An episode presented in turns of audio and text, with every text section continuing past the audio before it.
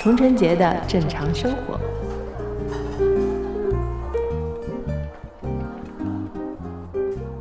Hello，大家好，欢迎来到童晨杰的正常生活。啊，那今天呢是我们节目正片的第一次对谈环节，非常开心，请到了啊，在我们小宇宙上也是非常有名的一位心理学的专家，然后也是 Steve 说的主播 Steve，Steve 你好。Hello，大家好，感谢童晨杰的邀请。嗯，那很开心跟 Steve 有这样的一次邀约。然后，呃，其实我们因为我工作的原因，我们这个其实也拖了一段时间。然后也是昨天啊，今天早上五点钟，我们才确定今天可以。进棚来跟 Steve 相会，嗯，辛苦了，辛苦了，真真真真希望这时候我真不忍心给你录节目，应该回家睡觉去。没有没有，我觉得挺好的，因为你在那个拍戏的环境里待久了吧，人就会显得有点傻，然后说的词儿呢全部都是台词，所以你没有什么机会说去聊聊自己的观点啊、看法啊，然后跟主要跟导演跟演员之间的，可能我们聊戏会比较多，然后也是听了 Steve 的。呃，节目之后觉得特别想跟你聊一聊，嗯，好啊，换换换换这个节奏是吧？好的，聊点别的，好呀好呀。佟掌柜上了节目之后，有很我看到啊，有很多的听这个观众留言给你给你贴了一个标签是人间清醒，你有看到吗？我我看我看到了，其实我一开始呃看到这个 title 我还挺。挺那个挺惶恐的，因为之前有很多的艺人嘉宾在上了真人秀或者在一些剧里面的角色会被称为人间清醒，然后最后都嗯大部分都翻车了，所以我就想说，嗯，其实人间清醒这个 title 还真的是 level 蛮高的，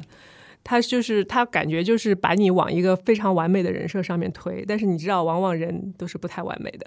呃。我我倒是因为这剧，我其实之前也一直在看，我跟我太太我们一块儿在看，然后其实很喜欢。然后我我是确实是觉得你在，因为我首先这类真人秀其实它要比如说要立人设什么，那是挺难的，嗯，有很多时候是很真实的这种表现，对吧？但是我我我确实印象非常深刻的就是你在很多情况之下，你确实是蛮。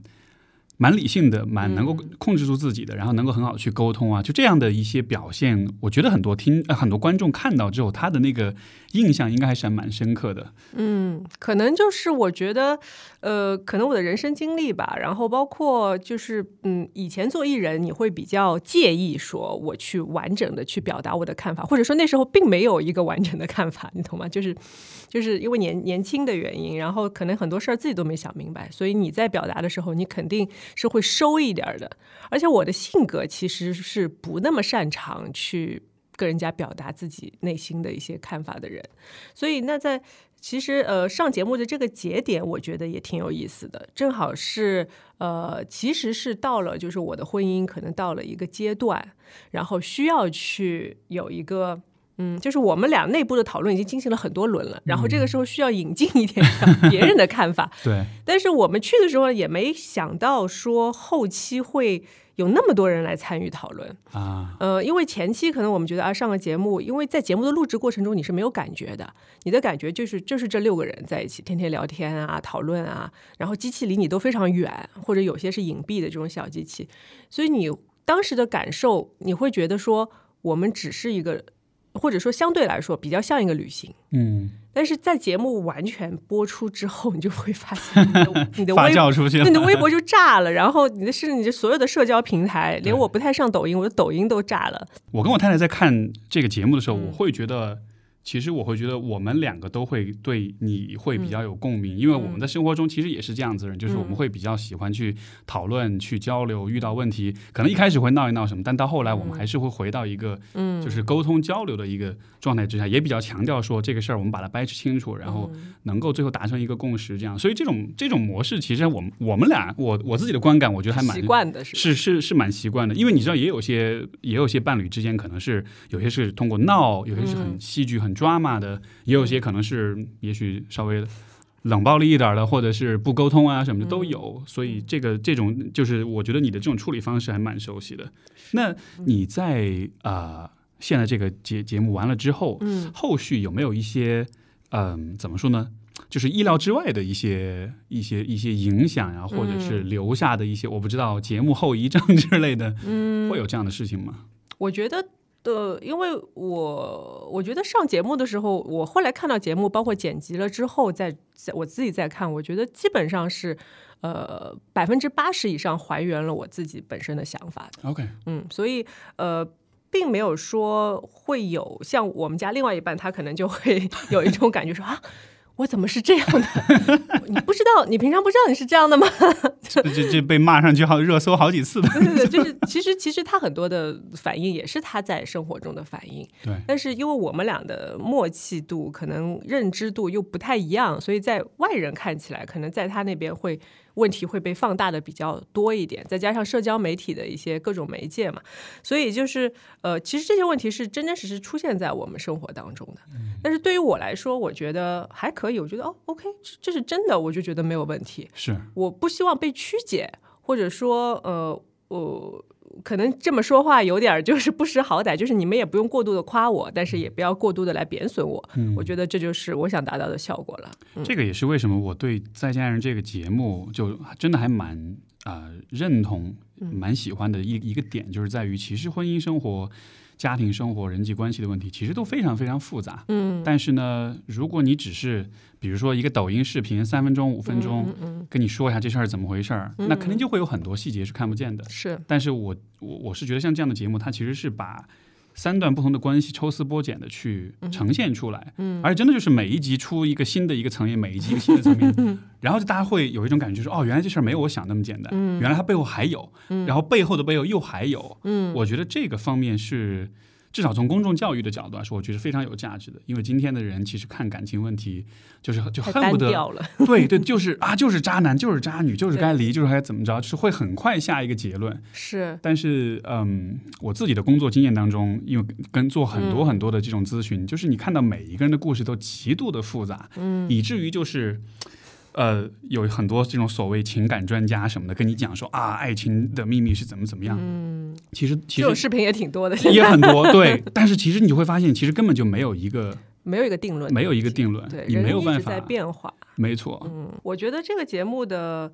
它一个就是包括我们在录的时候，我之前在节目里也提过说，我想跟你分享一下这个东西，就是说你在录的过程当中，从我们第一天坐下来，在那个场景里面六个人，然后大草原旁边什么都没有的时候，你突然就进入那个状态了，所以就是瞬间的。后来导演也跟我们说，就是我们都没有想过你们那么快进入状态，就是像我们聊天嘛，还需要哈拉哈拉，然后那天当天第一天晚上就把自己那些 破事儿都都就是都已经讲出来了，然后然后就开始嗯就开始思考了。其实从第一天开始就开始思考了，所以我觉得这个节目，呃，我自己是身临其境，我都觉得说每个人他的丰富性太强了。嗯，我一开始可能我觉得我识人还算多的，然后我也会相对比较客观的，就是多维度的去观察一个人。但是我觉得，当我在想要下定论的时候，都发现自己会被打脸，就是可能过了几天还哦，原来不完全是这样的，原来这个人说的话和那个人说的话每天都会不一样。然后两个人说同一件事情都会不一样，就很神奇。因为我我是喜欢很喜欢看推理小说的人，像阿加莎·克里斯蒂，我有一整套大概四五十本。然后推理小说里面的一个特点就是说，为什么这个凶手你会找不到他，就是因为每一个证人他都在叙述他想象中的现实，他认为的现实。这个你应该很有体会吧？在心理学方面也有这样的研究，就是说，所以到最后你会发现有一些。有一些就是意向性的东西，每个人对他的看法是不一样的，所以你在跟每个证人聊的时候，他都没有告诉你最客观的事实，所以导致这个凶手就变得躲在层层迷雾之下，没有办法显现出来。到最后，只有一个非常呃善于观察并且了解人的心理的这样的一个侦探，他才可以把它挖出来。嗯，是的，哎，我想，我想，我想问问你啊，啊 你刚才在讲，你跟你的太太是，就是你们都是会非常理性的来讨论是，自己的就是发生的问题啊什么的，嗯，但是我我我以我的经验，我是觉得说，就是当你比如说对这个人的感觉和感情很强烈的时候，就是会影响到你的理性的。嗯，你有的时候会有一种很直接的情绪去去去表达这个东西。那你们是怎么处理这个是问题的？嗯，我我我觉得我们可能会把这事儿分开，嗯，就是在有情绪要发泄的时候就先发泄，不管是嗯吵也好，是哭也好，是怎么也好，但是那个是前半部分的。哦，但是后来，因为我们俩的性格很像，我们都是属于那种就是又很又是很感性的，因为很细腻，但同时又很强调说这种理性的沟通这样的，所以干脆就分区，上半场是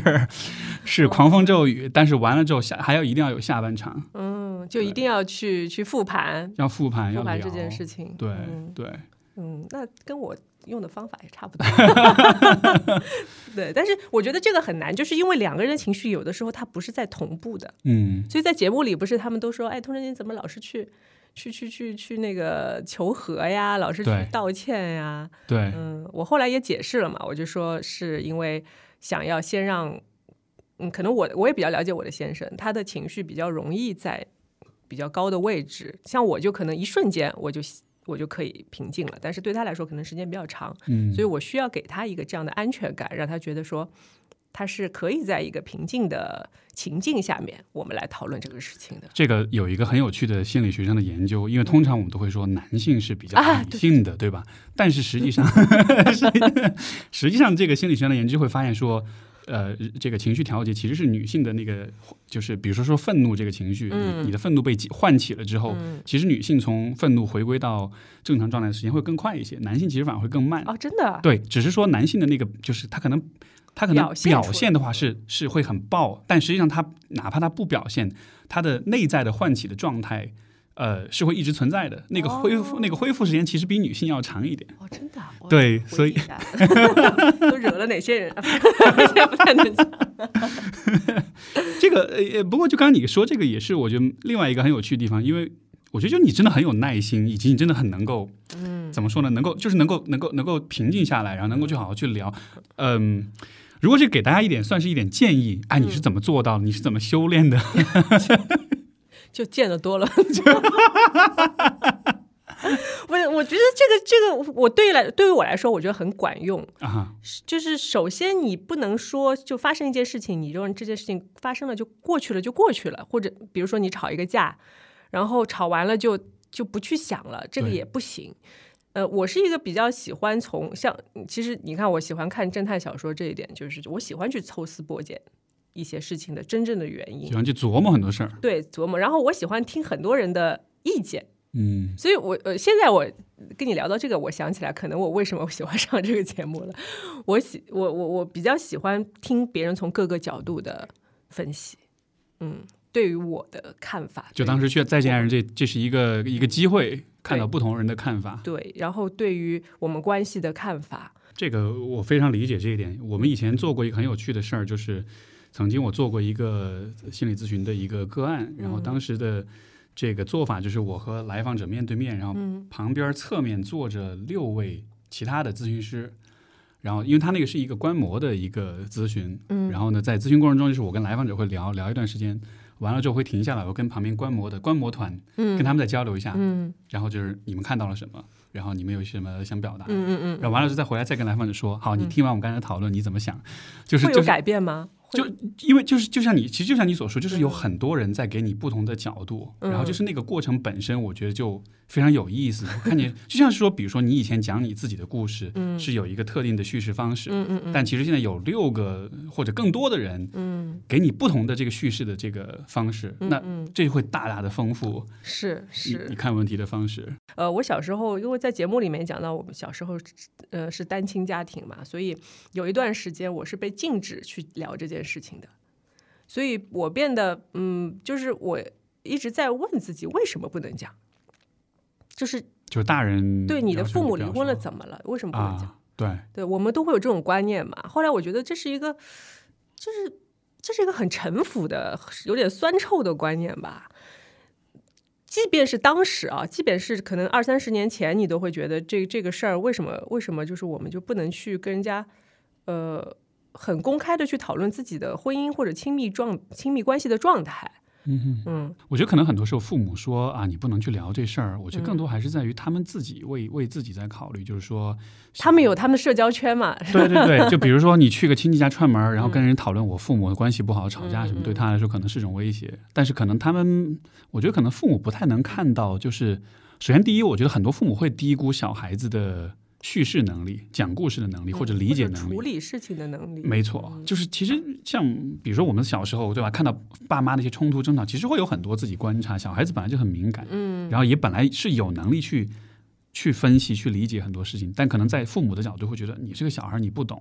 嗯所以说他不会觉得对于小孩子来说，他是有必要去形成他自己的对这个事情的一个叙事，或者嗯是就是他自己要给他自己一个故事，觉得没有必要，然后你也别去讲这件事儿。嗯那你不讲的话呢？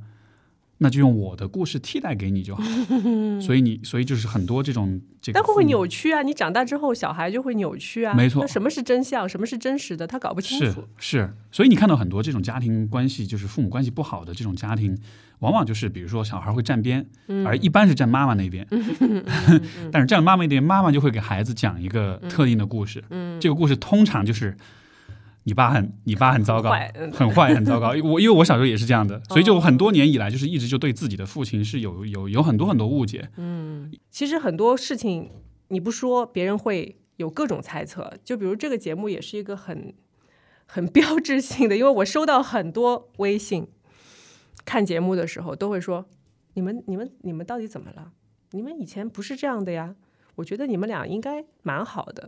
我觉得你们俩应该生个小孩，或者就是会有各种各样的啊海量的信息，所谓的建议来来给你。但是呃，我我都会跟他们说，当然，因为我们这个情况比较特殊，因为节目没有播完，但是其实我们已经录完了。嗯，但是呢，我们又不能对外说，所以所以就是有三个月的时间，我觉得我们俩就像过街老鼠，因为没大家没看到结局嘛，不知道我们最后还是和好的，啊，所以就是我们俩都不敢同时上街，就是这种感觉。所以我就从这点吧，就就结合到你刚才说的那点，我就觉得说是人的臆测啊，他会就是写出很多很多不同版本的故事，是。但是当他们看到最后有了这样的一个结局，或者你的本人的亲自出来去现身说法，去有一个结果之后，他们倒反而好了，就是就是就告诉你，你还是得说呀，是是吧？你还是得真实的表达我现在的状态是什么。对，对是吧对，我觉得很多人的一个反应是说，当他看到哎，比如说两口子吵架什么的，嗯，我觉得大多数人反应都是会试图给一点建议啊你应该怎么样怎么样。但是他的那个建议是真的，他的出发点，所以说很多时候我们会说这种建议是听上去是很轻佻，是很站着说话不腰疼，因为他没有在那个状况里面，是是是，我我有一个姐，就就有几个姐姐特别有意思，就是平常就是跟我们关系很好，一起也照顾我们的姐姐，然后就说啊，你们不要分开呀、我觉得你们两个很好的呀。就他的这种语气，就会觉得说他是在看一部剧，你知道吗？他希望男女主角永远在一起，就是这种感觉。但是我跟你说，姐姐不是。嗯，可能不太一样，跟你想象的不太一样，又不忍心伤害他。是是是，而且可能就旁人角度看别人的亲密关系，就以就像你说的，就会把它当成剧来看。嗯但是剧嘛，它总是那个剧情，那编剧怎么，说呢？他很多时候其实写的很浅，它不会深入那么多复杂性。是戏剧的话，它其实是不那么符合真实的逻辑的，因为你看我们正常生活当中是会说很多废话的，然后也是 有很多时候都是没有在推进剧情的，所以戏剧它只是捋出了一条所谓合理的逻辑而已。对，那你如果在看这个戏剧和真实生活，那你肯定觉得真实生活比较无聊嘛，嗯，就就怎么怎么就那么残酷呢？没错，没是吧？就没有那么多美好的东西。是，毕竟他有这个，你有有限的时间跟预算之内，你要把事儿拍出来，把这个价值观给捋顺了，是是得需要浓缩。而且戏剧是种表达嘛，是其实是创作者本身他在表达他的价值观。没错，没错。刚才说到问题，我就觉得说我是越来越注重自己的本体感受了。所以就是跟其实是跟职业会有点关系，是因为有更多的向内的这种是向内的探寻，对。因为这个本来说是它有助于你表演，但是嗯可能它附带的一个作用是，它会让你像是对自己的感受会更诚实一些，会更会会更坦诚的面对一些。是，就是你就你就觉得我我这件事情是让你难受的，还是让你不难受的？你会有很明确的界限了。开始，因为你的，因为你有的时候你为了躲避一些痛苦的东西或者回忆，你会你会去说麻木自己。对，嗯，对，但是我一直觉得，我小时候会觉得说，哦，我如果是一个很麻木的人，我不怕痛，那我应该无敌。是，而且这其实 是很多人从小都会采取的一个方式，对对对吧？自我麻痹是，所以你长大之后，你开始觉得说，我把这种感受挖出来之后，哎呦，是很难受。但是，既然你自己那么难受，你为什么还要做呢？嗯哼，是不是？是不是这件事情就是有问题的？你应该找办想办法让自己不难受，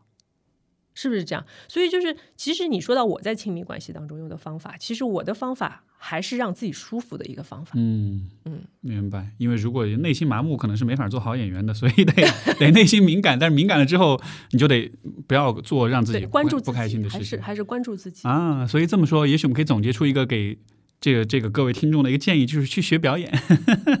就不一定是专业表演，但是有用的，对吧？戏剧戏剧表演啊，舞台剧啊，或者是什么的，是有用的。你很多的情绪，比如说你在生活当中你不会这么去表达的，但是你在角色当中你会去表达。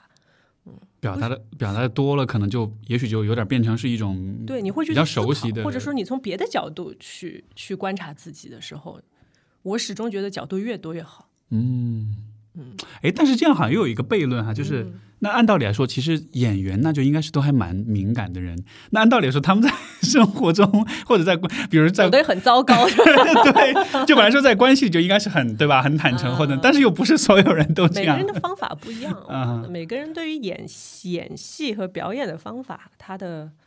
嗯，他到底是向内探寻更多，还是向外发展更多，这就不一样。因为有的人。嗯，那我不太方便评价，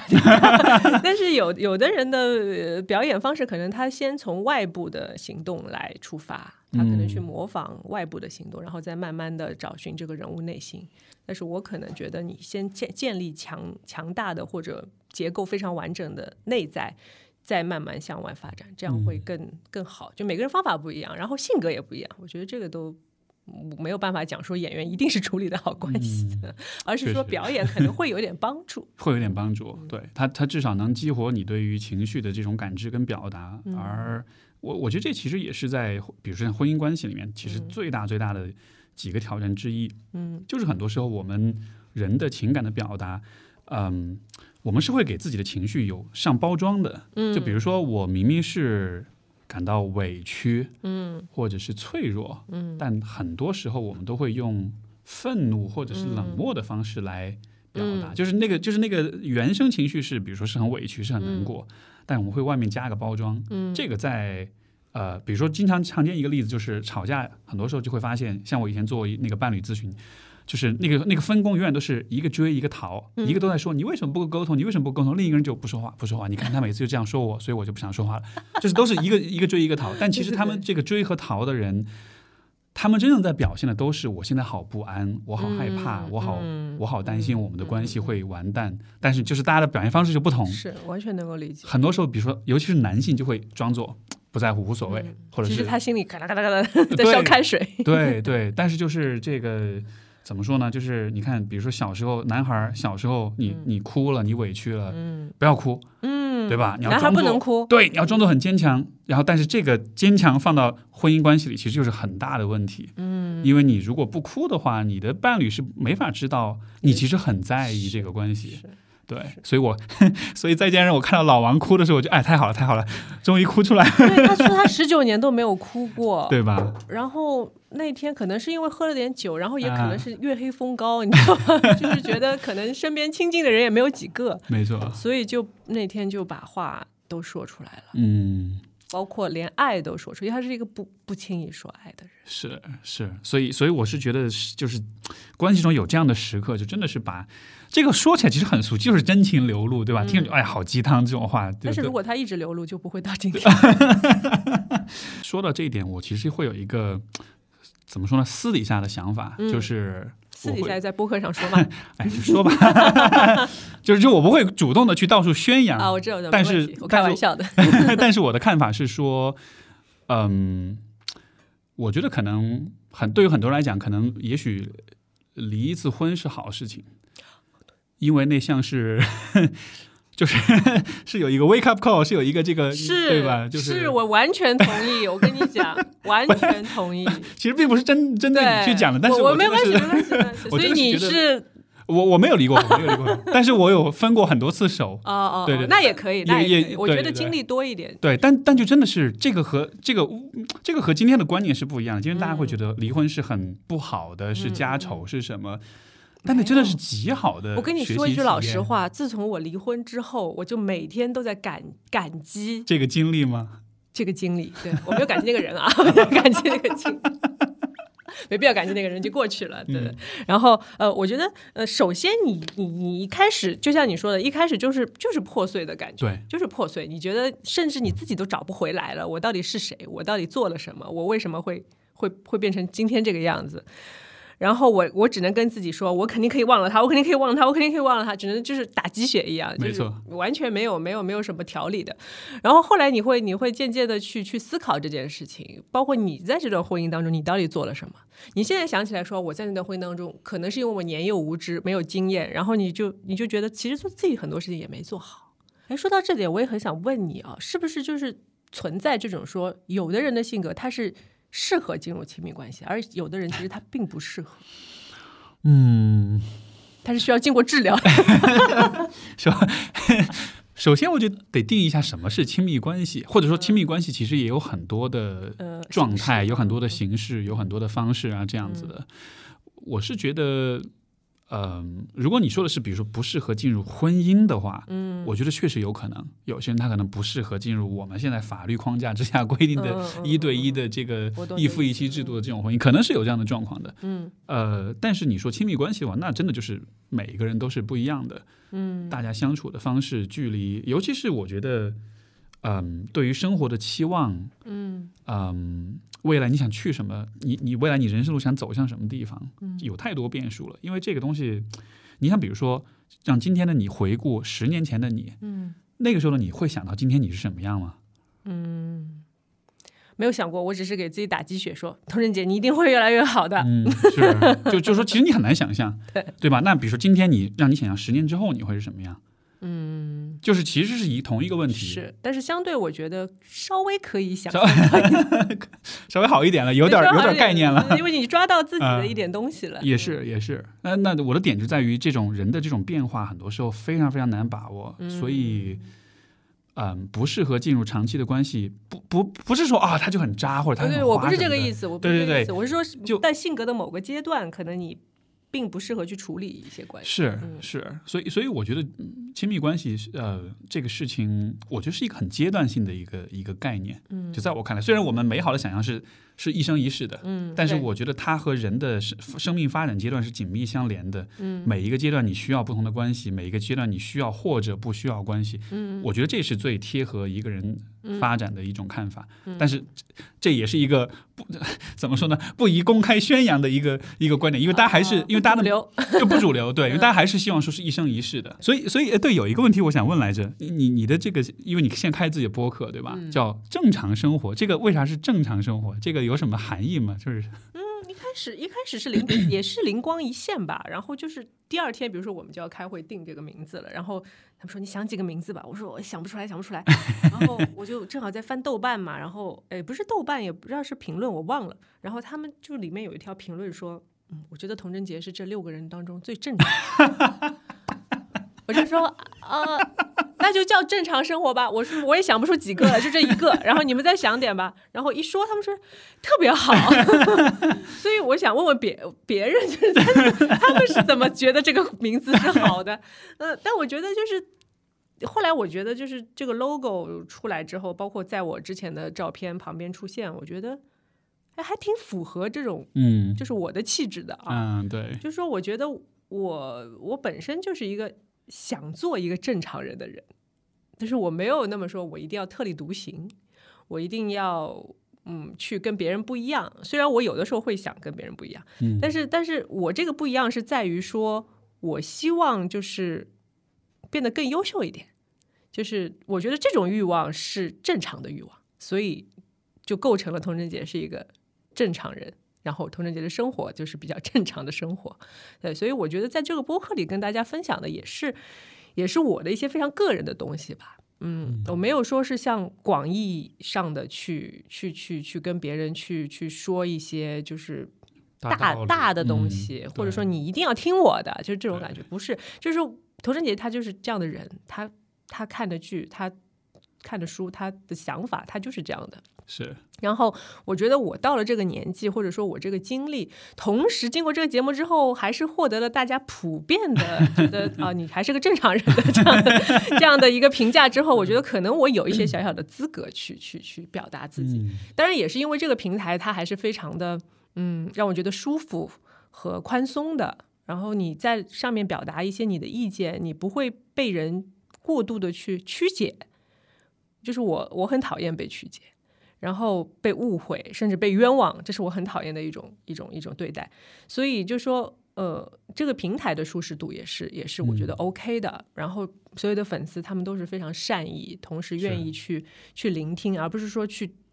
挑你的刺，对对对，去去去去拼命的去说你这个不对，你那个不对，你这个人怎么怎么，或者来辱骂你，没有这种事情。是，是，对。这个我觉得从这个角度来说，播客应该是现在整个整个大的舆论氛围里面最清流、氛围最好、就最友好的，因为。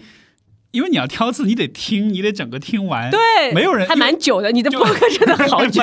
我都没，我就是听好几次才能听完。没错，就是就真的是你得听完，嗯，你才知道对方到底在说什么。你像微博，你发几个字，嗯，你发个一百字左右，你放在那儿，嗯，他就会玩，跟你玩文字游戏。但是播客你没法这么做。对，所以现在为止，我是觉得，就首先你得是我的听众，对，然后你而且你得有耐耐心听完，对。但是问题就是，其实你真正坐下来听一个人讲他的想法的话。你就会发现，其实没有任何，就大多数人的观点是没有那么的极端的，或者是没有那么的像你想的非黑即白的。其实会有很多复杂性在里面。嗯，所以说那种表达这个，所以我很认同你说这一点，就是我确实也觉得这是一个很好的媒介。嗯，就是尤其是如果你有一些比较深刻的、比较复杂的东西想表达的话，嗯，我是觉得我觉得很好。而且因为还有一点，是因为呃，我我们毕竟是就是。演艺圈的人嘛，所以就是说，包括我做模特是更多了，就是你连说话的机会都没有，